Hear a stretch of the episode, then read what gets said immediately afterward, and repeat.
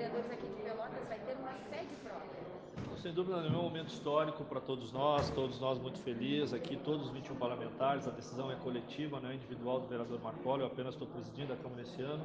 mas é um momento, sem dúvida, que entra para a história. Depois de 209 anos, nós vamos entregar, sim, um novo prédio para a Câmara e principalmente terminar que isso nos dói muito, que é a sangria do pagamento de 50 mil de aluguel por mês. Então, a projeção é essa, nós esperamos logo, a semana que vem, já dar continuidade aos processos legais, que são a contratação dos engenheiros que vão fazer os projetos técnicos, elétrico, hidráulico, e entrarmos em mãos à, obra e a população tem que nos acompanhar, tem que fiscalizar, tem que nos ajudar.